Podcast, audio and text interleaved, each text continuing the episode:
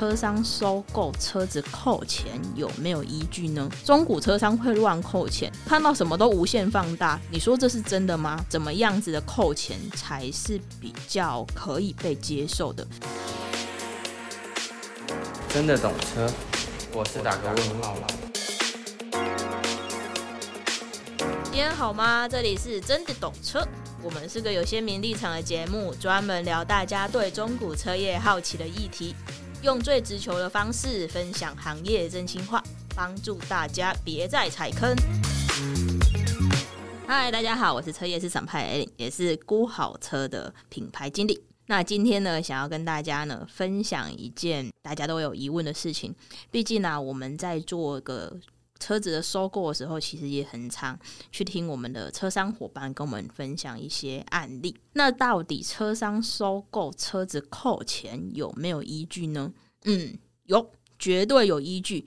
那你们一定会觉得，诶，那中古车商去收车评估的根据是什么？那扣钱要扣得有道理才对啊，不能只是说抓到一些小缺点，然后就胡乱扣钱。那我相信这也是车主们。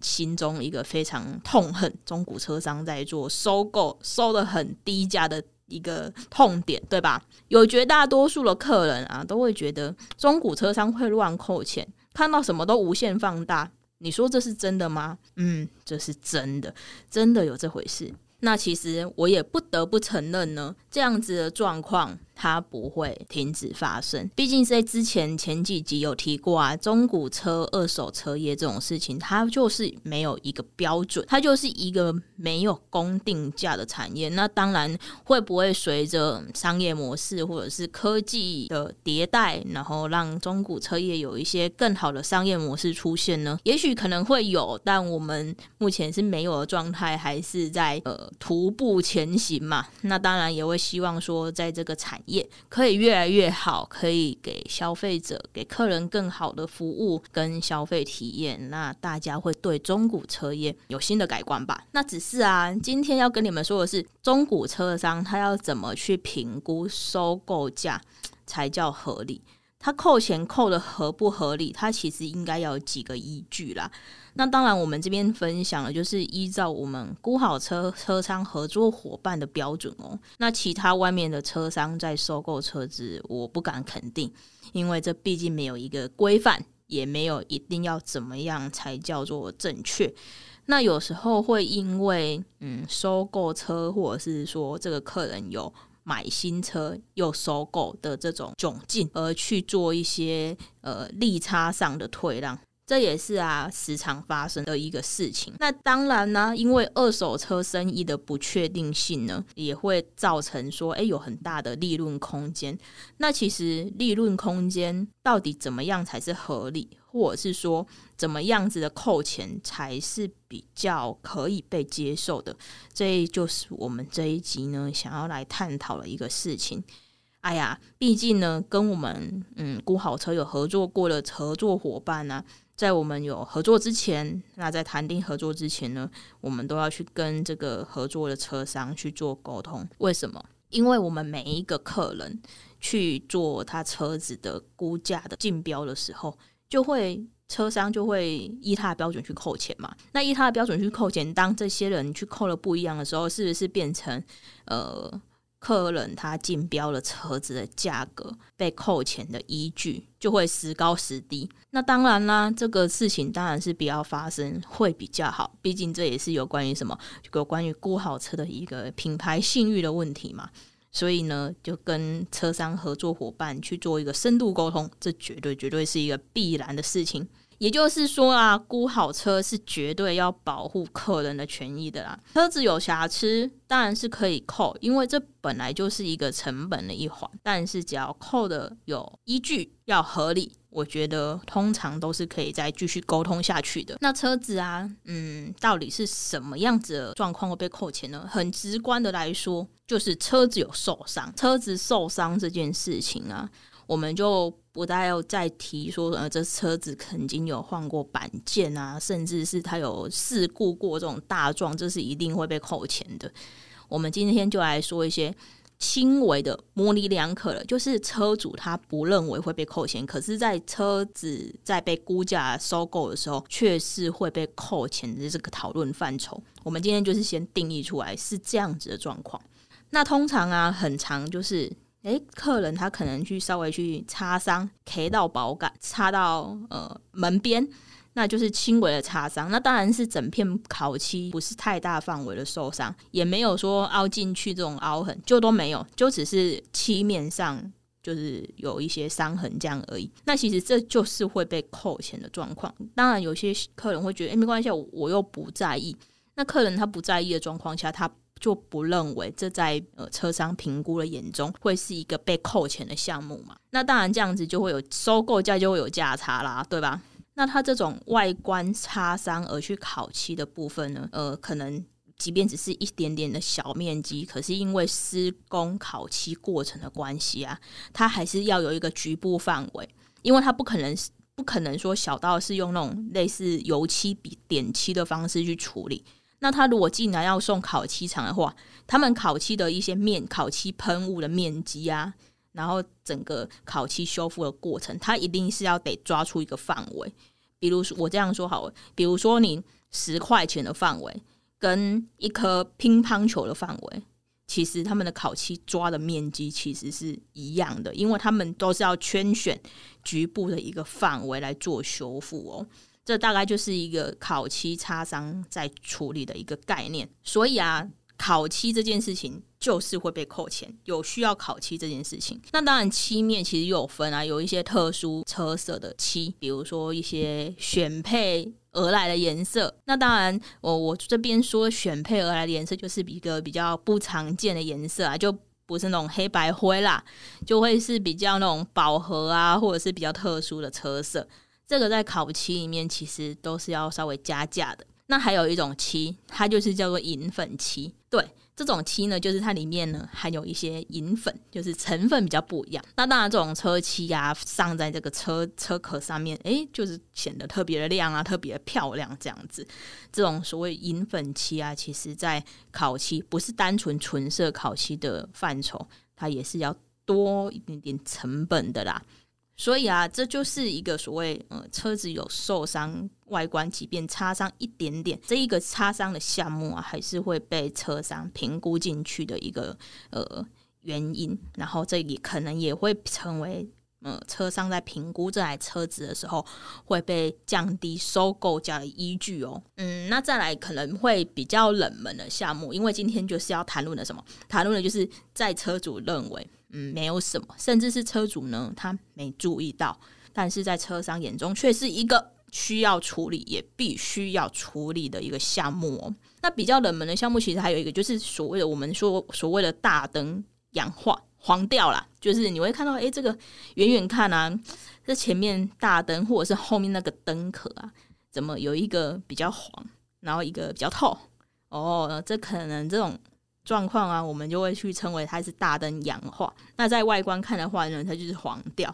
那这种情况的发生啊，其实就是来自于什么？来自于车灯它发热，然后所造成的就是透明塑胶去氧化嘛，或者是说这个车子就是长期风吹日晒雨淋的，也没有好好去照顾它，没有好好的洗车，或者是说可能上了一些涂料啦，或者是说上了一些呃什么清洁剂啊，什么涂料你就乱上。那有产生一些化学原理，然后没有好好照顾，它就会发生氧化这个情形，就是涂上不该涂的东西。那通常去涂上不该涂的东西，这个就是范畴会比较广泛一点。所以真的也不要去哦，为了想要去保护大灯啊，或者是什么呃，现在有什么 DIY 镀膜啊那种东西有没有？真的就也不要乱用，除非你就是对这个东西很懂。那你可能如果没有哪一个步骤没有做好，或者是哪一个前置作业你没有做好呢？你真的很可能会因为这些小动作，然后造成它大灯呢，因为你的风吹日晒雨淋，然后慢慢慢慢的塑胶氧化。这通常不会是一天一夜就造成，它通常就是你做这个动作之后，然后这个塑胶可能已经变质了，可是你变质你肉眼看不出来啊，你可能也摸不着什么的。诶，你会看，诶，一样透啊，一样透啊，一样是透明的，没有什么那个影响。可是它这样的动作却是什么？却是在加速大灯氧化的状况哦。也就是说，千万不要乱来，好不好？对，那大灯氧化这件事情呢、我们就得继续的往下讲，因为你大灯氧化，氧化的下一步啊，它就是会有裂痕。那我们刚刚说到嘛，它氧化其实是慢慢氧化的，那它裂痕呢，也是慢慢出现的。但其实也不是说一下子就会裂开进水了，没有那么严重啊，就没有在吓你们大家，好不好？呃，所谓的裂痕呢，它其实都是会先裂表面，就可能它的裂痕就会开始小小的，然后深度也没有很深，可是你就会看到大灯上啊，那个表面就会开始一横一横细细的，然后密密的这样出现，这全部啊，它就是会慢慢就变多，慢慢变多。然后呢，你的裂痕呢就会越来越深，越来越深。那罗马真的不是一天呐、它这个深度开始有了之后，就会什么有泥沙啊，有时候可能下雨啊，或者是灰尘啊等等，因为泥沙就卡进去，开始咬泥沙。然后它下一步是什么？就会破掉，然后就会容易碎化。就是它等于是它的那个灯壳其实已经变质了，然后就会比较容易破掉，撞一下它可能。就整个裂裂超大了，诶，什么东西？这这是纸糊的吗？不是，不是，是因为它这个东西它的已经产生了一些化学变化而造成的。而且你们一定要知道啊，现在的灯非常高科技，也非常昂贵，甚至什么 HID 啊、LED 灯啊等等的，这各种高科技应用在车灯上面，它就是会非常贵。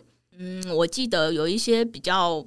便宜的灯，你低消可能就是万元。可是呢，有一些比较高科技的灯哦，甚至它那个灯呃特别漂亮的那种，我就不说是哪一间车厂了，好不好？几十万啊，车灯一组要几十万啊，我这个我们都是属于正常看待啦。还有一件事情，这灯讲完，就是还有什么轮胎。这轮胎其实也不是我们会常常遇到的，可是我们在合作伙伴他们在收购车的时候，哎，我会问说，哎，这个价钱是这样啊，怎么后面又又有降低？其实大多都很容易是来自于轮圈的受伤。嗯，我们说轮圈受伤，就是它这个轮圈边框啊，它跟那个轮胎橡胶的那一边，它有可能会怎么？那一个边框，它有时候会比较出来一点点，所以它可能会有什么？就是那一个边边已经不圆了，不是圆形的样子，或甚至是什么有缺角、有擦伤。嗯，其实一般车主其实会蛮难发现的，因为通常轮圈会受伤，可是车子没有严重撞击，然后轮圈会是受伤的状况下，只有情况啊，我们常见的就是这么一个，就是大多数你在路边停车的时候，车子并排嘛，然后停在路边，然后可能另一边是一些安全岛啊，都是因为你在打方向盘的时候，你的轮圈会转向嘛，然后轮圈就不小心刮到安全岛，然后因为打太多啊，你的安全岛就，就是这么夸张。那当然，你在驾驶上的感受，你只是觉得，嗯，我好像我的轮胎有撞到东西，你会觉得没什么，因为就小小力了。你就是那时候轮胎可能已经有撞到安全岛的某一面了，可是你不知道说，诶，它可能有稍微去刮到你的轮圈，就是那一个轮圈的本体，你其实会不知道。为什么会不知道？因为你在你打方向盘的那一刹那，你是坐在车上的，你。觉得诶，没有什么，车子也没有也没有撞到什么东西，那只是就是轮胎去碰到那个安全岛的那个壁，所以会好像车子有撞到东西一样，就轻轻的这样子弹了一下，就是这样子而已。那如果你不会说仔细的去往轮胎看，或者是当下你可能没有意识说我要下车看。甚至是呢，你也不是会自己洗车的人，你可能就不会有发现，哎，轮胎有伤痕这件事情。哎呀，像我呢，就是不会自己洗车的那一个人啊。不过呢，通常我如果只要停车，哎，发现这个车子怎么好像有撞到东西，我第一个第一下第一个直觉反应就是下车看看，看车子有没有哪里怎么样的这样子。因为有时候啊，我们就这样子一撞啊，真的是很怕一撞啊，几千块就飞掉了。因为其实去做轮圈的修复，它是有一定的技术啊。因为轮胎嘛，它要拆卸啊，然后又要修那种小东西啊，这样子你就会比较麻烦。说真的，会会比较麻烦，然后价格上也会比较高。厂商应该也会相对难找一点点啦。就是如果要把你的轮胎做的漂，轮圈做的漂亮，甚至现在有些进口车，它的那个轮圈其实它有做一个双色的设计。有时候你如果去两个颜色都有弄到，就是你的那个轮圈衔接处两个颜色呢都有去呃让它受伤的话，它等于是要做两个颜色。那做两个颜色的状况下，哎、欸，这是要加钱的，因为它厂商要做两两种东西，然后两个颜色烤上去嘛，就不是说你用位置在计算的，它是用颜色在计算，也就是说跟烤漆的概念有点像这样子。好。这是大概就是在外观啊，我们会比较属于哎，你没有去注意到，然后你可能也不会觉得哎，这个有怎么一回事，然后你也可能不会觉得哎，这会竟然会被扣钱了。我们会遇到蛮多客人会是这样子的反应，他不觉得轮圈有受伤，那他不觉得呃一点点擦伤或的钱。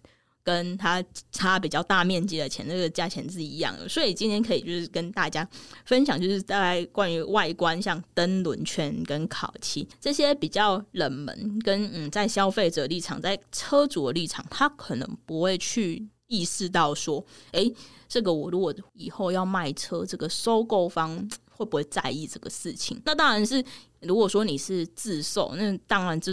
我觉得就倒还好，就是看你那个买方你能不能接受的问题。不过啊，今天跟大家分享，就是说你今天是身为一个卖方，然后被车商收购，车商用一个买方的角度在看他这个车子，他要收购进来的这个产品的时候，他大概会怎么去评估，跟哪一些点是我们没有去平常意识到。但是车商确实会在意的哦。好，OK，那外观呢？我觉得差不多是这样子啊。如果说，嗯，大家有觉得，诶，哪一些疑问，甚甚至曾经说你自己在外面估车，就是被估车的时候，那车商可能会因为你的外观哪一个部分，然后跟你就是就是扣了一些钱，那你可能觉得不解的，都可以到我们的 IG 整体懂车，或者是在我们的 Apple Park 下面就是留言区来跟我们做询问。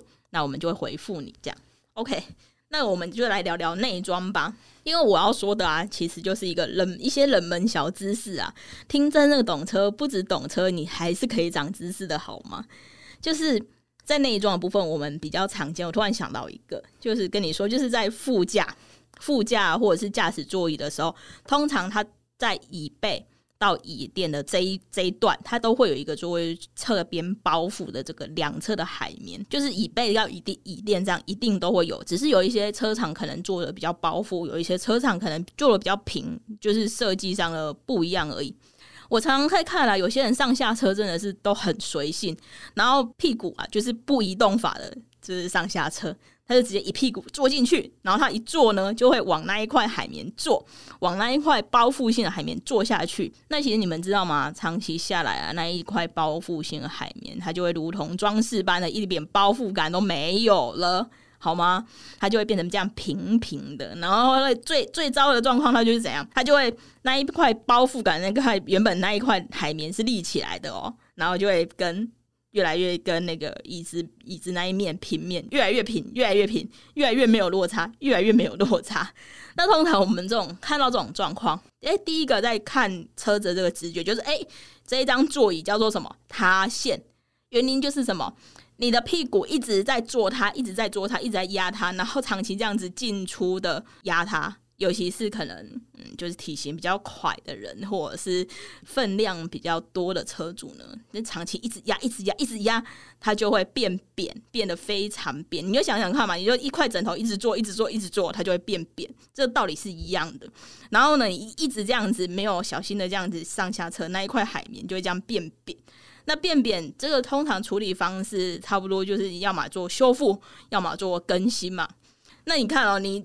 因为这一个座椅，然后在上下车没有去小心，或者是说你没有那个屁股没有就是稍微移动好，然后让这一块海绵变扁，哎，你不是超无辜的吗？通常造成这样的方式呢，我们都会说，哎，这个椅子塌陷，椅子塌陷，呃，比较省钱的做法啦，比较省钱的做法就是会用补海绵的方式来做修复，然后再稍微可能塑形一下，然后让那一个。塌陷的地方就是重新恢复有包覆感的样子，就不再是装装饰用了。所以在椅子的部分，这也这一点其实也会被扣钱的原因，是因为这样，因为你不可说真的，你椅椅子是这样的状况下，它其实真的会影响到你一打开门那种感觉。假设说，嗯，这这台车呢，整整体都是蛮美的，没有什么奇怪的地方，那你你就看到那个椅子一一个打开那个驾驶座门，看到那椅子这样子，你你不会觉得很奇怪吗？这台车。嗯，哪里都很新，哪里都很漂亮。可是，就那个地方塌塌的，就觉得怎么看怎么不对劲。好啦，也许就是我比较龟毛一点，比较要求一点。但是打开那种感觉就是蛮奇怪的啊。如果是我自己，我我是不太喜欢的。对啊，当然嘛，因为也要看产品啊。就是如果你看一台很新的车，它就却有这样的状况，我自己会比较在意啊。所以我当然也会希望说，哎，这个车子如果要卖给我。嗯，你身为车商，你应该要把它处理好，对吧？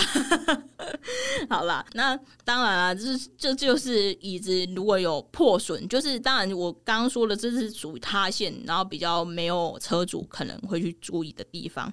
那当然那些破损，就是可能椅椅椅子可能被一些嗯裤子上的什么金属零件给勾到，然后造成的破损，这个就是眼眼看很直观的破损。那这当然就是，如果有用心准备车子的车商，他们可一定是会去做一个修修补，或者是做一个更新的动作，这是一定要去做的。那当然了，我们已经说到内装了啊，我们就要讲讲什么？我们就要讲讲这个。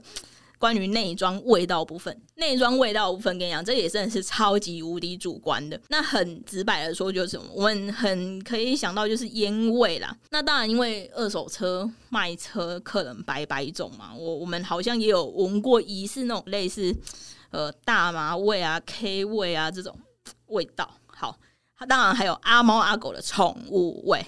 这也都是很常，因为嗯，这么说，我们就先不聊大麻味、K 味了。像烟味，以抽烟来讲，你如果在车上抽烟，那你那烟会飘飘飘飘飘嘛？那烟你它在那个飘，它就会附着在什么？附着在你的车内。那你的车内有那么多东西，你的车内布的也有，皮的也有，塑胶件的也有，什么钢琴烤漆面，各种材质都有。棉的啊，等等的，那这些物料呢，就会吸附了你的烟味。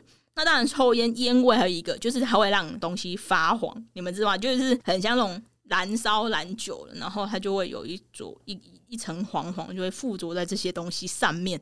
哎，这个东西真的是很难清的，而且它真的是要用力、用心、用爱去刷洗它，这个东西才会掉。那当然，眼看的东西这个不黄了，OK，解决了嘛。可是烟味的散去，毕竟车子里面呢还是一个室内的密闭空间嘛。总之，它也不算流通啊，它算嗯可以可以开窗，但是不，我们我们就先不管。它是一个那么小的空间，然后你在里面呃抽烟，它其实不是只是这个烟味，不是只会附着在你的车室内哦。为什么？我为什么我这么说？你开车，你一定会怎样？开冷气嘛？你开冷气，你看里面的一些通风管啊，甚至是一些呃，在里面内部管路的部分，其实它都已经在里面做一个什么无限的循环，无限循环，然后一直循环，然后这些东西呢，它就会卡在你的冷气管的那个管路里面。所以你冷气一打开，你即便哎、欸，好像嗯外外观呃内装这些东西，这些材料都已经都处理好了，但是外观。处理好了，但内内内管路没有啊！你那管路里面还是什么？还是一大堆烟味，还是一大堆就是附着陈年很久的那种味道。那这种味道，你说要整个拆下来清，其实它技术难度真的是蛮高的，也非常非常的耗时间呐。那通常这种烟味能嗯能处理的方式，坦白说，就只能一直去打臭氧去淡化它这个烟味。那你打臭氧其实还不够。你还要晒太阳，为什么？你就是要让那种这些热热气去把这些烟味，就是慢慢通风啊，热气啊，然后把这些味道就慢慢慢的淡化掉。所以这些东西要处理的时候，你也一样要花很多很多的时间，然后慢慢的让这些烟味，让这些垢淡化、消失不见。OK。那当然，如果说有时候他们呃业务可能在卖车面对客人的时候，嗯、呃，客人本身有抽烟的习惯，甚至是他也不介意里面有烟味，这倒是还好啦。但是其实有时候有烟味的车吼，就是你坐在里面，然后打开冷气，哎，有时候不知道为什么，就是我我自己会这样头晕晕的，就是因为我自己也是没有抽烟的人，所以在里面空气这样子循环密闭这种状态下，然后又是那么小的空间，我不知道我自己是是确实进去。有烟味的车里面，我我自己是会头晕的啊！我不知道大家对于有烟味的车的，就是想法是什么，或者是说有没有曾经体验过有烟味的车？嗯，坐进去的感受是什么？如果有的话，也欢迎到我们 IG 留言，或者是到我们 Apple Podcast 下面跟我们说一下你对于烟味。车子的感受或是想法吧。那只要是说，在我们车商合呃，在我们的合作伙伴，他们车商他们的立场呢，是也希望车子不要有烟鬼啦。毕竟，呃，大多数人还是希望车子就是干干净净的嘛。然后，大多数的客人也是会希望说，呃，那车子没有很任何奇怪的地方。那还有一个就是，嗯。阿猫阿狗的宠物味，阿猫阿狗的宠物味，当然也也不是说它不好，或者是说它说说说，呃，它是一个怎么样的味道。那没有养宠物的人，还很自然就会闻到，好像就是有一个宠物味。那可能就是让阿猫阿狗在车里面翻滚吧，就是在里面跑跳碰这样子，所以才会造成它遗留了非常多味道。然后它可能。嗯、阿猫阿狗可能也不常洗澡，所以才会造成它里面可能有它的味道之外呢，还有它的毛啊卡在车子的任何一个角落啊，这也都是嗯曾经发生过，而且蛮常发生的状况。那这种阿猫阿狗的宠物味，嗯，也是不二法门啊。就像我刚刚说的，它还是还是需要去靠打臭氧、晒太阳。去淡化它。那当然，阿猫阿狗宠物味，说不定有。如果真的有养宠物人，他他不觉得那是一个一个一个怎么样的味道，他可能会觉得很熟悉啊，可能跟刚好跟他家的阿猫阿狗很熟悉吧，然后就会觉得，哎、这个味道怎么跟我家的阿猫阿狗很相似啊？闻到它可能会有一种。熟悉的感觉，anyway，我我不晓得乱讲的。好了，就是其实这种味道在车上在处理车子的时候呢，嗯，都是蛮耗费时间跟耗费心力的事情，而且真的也都需要时间，它是没有办法一下子就隔天不见。OK，嗯，哦，说到这个，我还有很印象有有有曾经有客人，他是在车子里面点那个沉香粉，就是。拜拜拜拜会用那种，就是那种，呃，台语会怎么说？台语会说那个井香，他就是放了一个那个炉炉子在那个车子里面，然后那个人可能就是非常虔诚、有信仰的客人。那他就是会在车上点，他就说：“嗯，我觉得这个车，这个呃，这个味道在车上很舒服。我开车闻的，就是觉得嗯很有精神，这样子 也没有 也没有什么特别的意义，他只是纯粹就喜欢这个味道。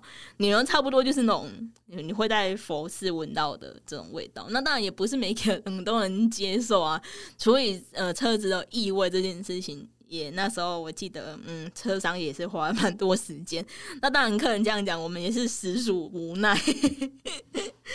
对啊，所以这种味道的附着啊，会附着在车的各角落啊，嗯，就是需要时间。所以也希望呢，大家如果说，诶、目前用车，你有你有要去有以后啦，有卖车等等的规划的时候，这些小细节呢，可能要注意一下，毕竟。呃，你这样子去做日积月累的累积味道在里面，那后续不管是跟你收购车商，或者是说你要自己卖车，然后遇到一个有缘人，他能不能接受呢？其实我们现在还是怎样打个问号啊，好吗？那好了，因为我们既然就聊到内装，聊到气味啊，我还想要就是有时候嗯，内装痕迹这件事情，就有时候我们可能手会带一些饰品。或者是说我们的手链啊等等，他可能会就是会去刮那个那个方向盘上面的皮革啊啊，有时候这种皮革它只要一刮破，嗯，很少回得去的啦。那大概就是顺带一提。那还有一件一个就是呃，可能有时候我们会用那种护手霜，有没有？或者是说我们头发会擦一些什么类似一些造型品啊，或者是保养品这种东西。那种只要那个地方，比如说你头有头有擦好了，那个头发有擦，然后你的这个造型品或保养品呢，它就会附着在那个。你的头发上嘛，那你的头发上，你在开车的时候，在假设你是坐副驾或驾驶座，它会一定会有个头枕嘛。然后你因为你不可能直挺挺的开车啊，你又会是一个比较放松的姿势，然后你可能偶头尔偶尔你的头会靠着那个头枕，然后我们也很常发现，哎、刚好那个头枕有一个圆圆的，有一个圆圆的那个记号，有一个就那个就是因为哦抹那个造型品或者是保养品。而造成的一个记号，哦然后那种护手霜也会，就是护手有一些护手霜的可能是。成分的关系或者是什么不太晓得，然后他就抹在上面，然后就就去开车，或者是有时候上车啊，就会很顺手，哎、上车然后包包放旁边，然后就会开始抹一下护手霜，然后开始开车这样子，然后你就会发现日积月累久了，它就会有那些奇怪的痕迹，可能会白白的啦等等的，就伤这个就是什么，由于伤害到皮革它表面的，然后那一个那一圈你摸过常常摸那个地方，它就会这样雾雾的。对，然后像呃之前疫情比较严重的时候啊，就我我们就很常哎，可能去到哪里，或者是说哎上车顺手用一下那个包包里面的酒精喷雾，或者是说去哪里要上车，然后再摸一下酒精喷雾这样子喷一下。那在这个酒精它还没有就是完全挥发的时候呢，你就会发现，哎，怎么常常去摸的那个地方，好像皮革也会有一点点。嗯，白化了那个状态发生，其实这也是因为啊，你让这个皮革受伤了，好不好？因为酒精它其实也是一种呃具有侵蚀性的东西啦。那内装，嗯，内装我我觉得差不多就是这样子吧。接下来呢，我们就可以来谈谈一些嗯眼看得见啊一些消耗品等等的。那比如说，嗯，消耗品的部分呢，比如说一些。呃，电瓶的耗损、轮胎的耗损，这其实嗯也可能会被列为一个嗯被就是降低收购价的一个依据。为什么？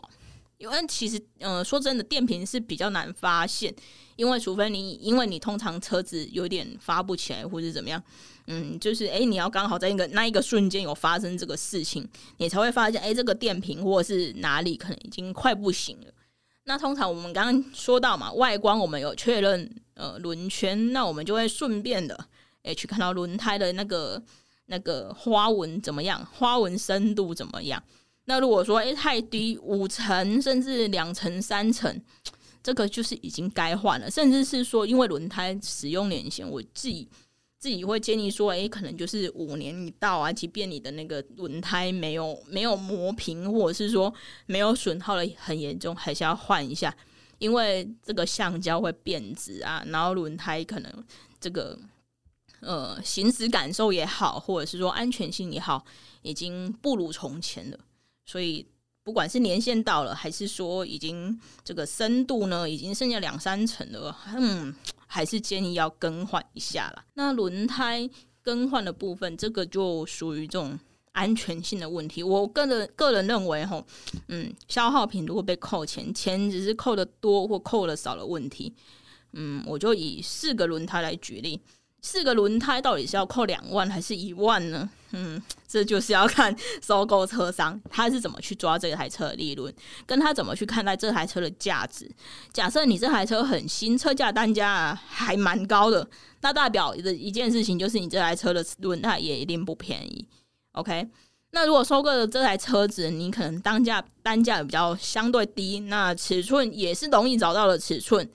那中古车商也有可能选用是中古胎的状况，那这样它这个抓的这个利润呢，他可能就比较不会扣了那么多。那当然我们说的中古胎不是说那种很烂的，就是你还因为说通常中古胎你还需要去挑选一些还可以用，可能轮胎剩下五成甚至是八成，然后没有安全性的问题嘛。那到底为什么会有中古？它其实都是因为有些客人啊，他可能嗯，就是想要让他的车子有一些改装品啊，或者是说呃做一些更新的时候，他就会怎样？他就会轮圈去换。那轮圈换轮胎尺寸有可能会换嘛？那换完之后呢，他原本的轮胎可能就不适用了，所以就会便宜卖给这个这个厂商这样子，这是有可能状况，或者是说有时候嗯。你可能呃车有四个轮胎嘛，那你可能只有一个轮胎可能爆胎了，或者是说你的这个轮胎被刺破之类的，就是被刺破了。那刺破你可能会因为你想要补补不了。那补不了的时候，你又不可能只单换一边轮胎，因为你单换一边轮胎啊，你可能会造成那个车高低会有点奇怪。所以通常有一颗破掉了，它的对称边就是它的另一边也会去做一个轮胎更换。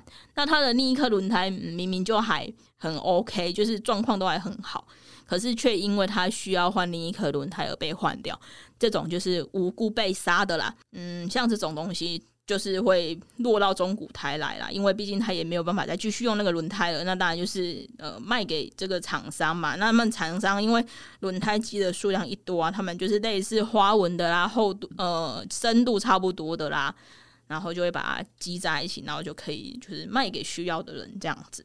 那再就是车子啊，如果说你有一些配件不见，嗯，我说的配件就是说它原本应该要在里面的。然后不见了，这其实也是一个被扣钱的依据。而且有时候这种配件不见，嗯，会比较困扰。OK，那配件不见代表什么？它可能是少了一些什么头枕啊，少了遮阳板啊这类的，或或者是说少了一个扶手的盖子啊 这种。为什么呢？我也不知道为什么这种东西会不见，因为它就是在那边好好的，到底为什么会不见？其实我也不知道。但我们确实也遇到这种情形。那你们都知道，这些配件少了，其实在使用上，甚至是安全上影响嘛？说真的不影响诶、因为我自己平常也很少使用到遮阳板，可是它缺一个东西在那，我我自己也会觉得很怪啊。就是你应该要去把这个产品都准备好。还是齐全的，没有缺件的状况下，把车子再转售给客人嘛？那你少一个东西，你买车还是一笔钱，你少一个东西还是觉得蛮怪的。那你少一个东西，这个东西到底要哪里找呢？要么因为你你这种东西其实不好找，因为不会有人随意的把遮阳板或者把头枕拿出来卖，因为这种东西它没得改装，它也没得更换，它也不需要去更换。所以你说你这个要找到原厂或者是说车主。另外单一个拿出来卖的机会其实是非常非常少的，因为大家的车就是一个头枕就一个在那里啊，一个萝卜一个坑，你怎么可能有多余的可以拿出来卖呢？这也是非常奇怪。那通常呢，这些东西要去哪里找？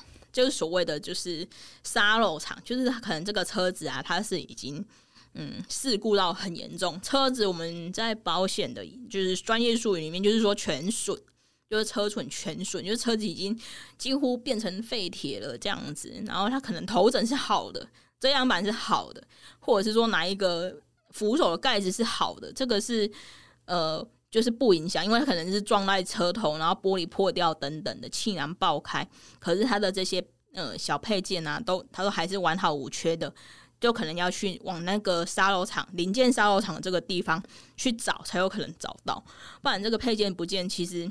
要么就是你要去那边找，要么找不到。哎、说真的，你就要等缘分，因为这种单一个配件，你在原厂去做购买的时候，它是非常贵的。它非常贵算了，还不一定有有料。你有料就算了，还不一定马上拿得到。它可能要定做，要等啊，等等的。有像有一些进口车，它可能这些东西它不是常态会备在厂内的话，那可能就是要从德国还是从哪里去运过来。对，这这其实都是需要时间成本呐。OK，所以总结以上这些东西啊，都是呃，我们可能在持有这台车子的时候呢，我们就不会去注意嘛，我们不会去觉得说它怎它东西少了，或者是说它怎么它外观怎么样了，我们觉得不在意，因为我们平常使用的习惯呢就是这样子，所以啊，我们就会。嗯，觉得不，这个不应该被列入收购的时候扣钱的项目。毕竟，其实，嗯，开车快乐其实是很重要的事情。你买车呢，也就是一个想要享受生活上的便利啊，然后让你的生活质感提升，然后生活感受更好。那不能任性的去对你的车子为所欲为啦，这样是不会让你很痛苦呢？可是大家都要知道，这个快乐跟任性都是要用钱换的呢。